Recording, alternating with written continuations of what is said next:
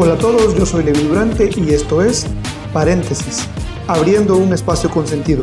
Este es el episodio número 8. Y esto es el coraje de ser malo en algo.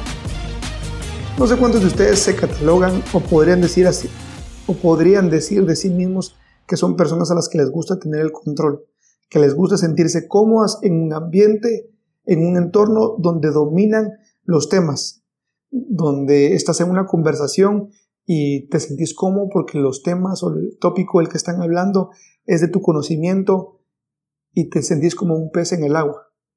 No sé cuántos de nosotros detestamos la idea de estar en escenarios, en conversaciones y en entornos donde no dominamos algún tema, alguna habilidad en específico. Porque por naturaleza queremos sentirnos cómodos. Al final de cuentas, creo que eso es lo que la mayoría de nosotros está buscando. Eh, tener una vida, llevar una vida más cómoda. Y en medio de todo eso, estamos buscando sentirnos en nuestra zona de confort, estamos buscando sentirnos seguros.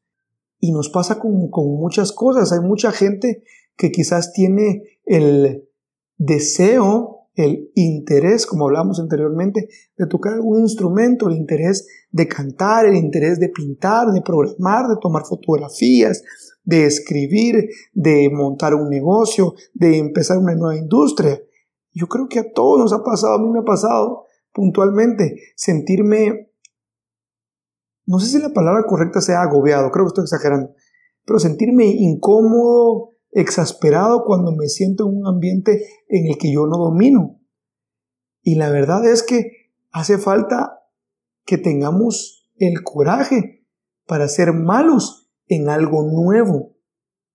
Si bien hay admiración en alguien que es muy bueno en lo que hace, también creo que hay admiración en alguien que se atreve a hacer cosas nuevas y que este nuevo año tengas el coraje de intentar hacer cosas nuevas que por lo general no hacías que tenías el deseo, el anhelo, el interés de hacer, pero que ya sabes que en el momento en que lo empeces a hacer vas a ser malo, vas a ser mala.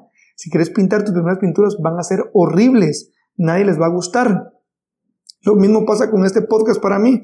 Fue el deseo que por fin dejé de eh, procrastinar y escuché los primeros episodios y quizás este hasta el momento siguen siendo episodios malos donde quizás no estoy eh, teniendo el mejor script y más y encima de eso me comprometí, digamos, bueno, sí, me comprometí a grabar dos episodios a la semana. Un amigo me dijo, vos, ¿y a qué hora, a qué hora vas a hacer todo eso? Eh, no sé, pero la idea es, quiero intentar cosas nuevas y estoy teniendo el coraje de exponerme de alguna manera con el fin de ser malo en algo nuevo. Porque si continúo siendo persistente en algo nuevo, eventualmente quizás no puede llegar a ser muy bueno, pero seguramente voy a dejar de ser malo. Este año, tener el coraje de ser malo en algo nuevo.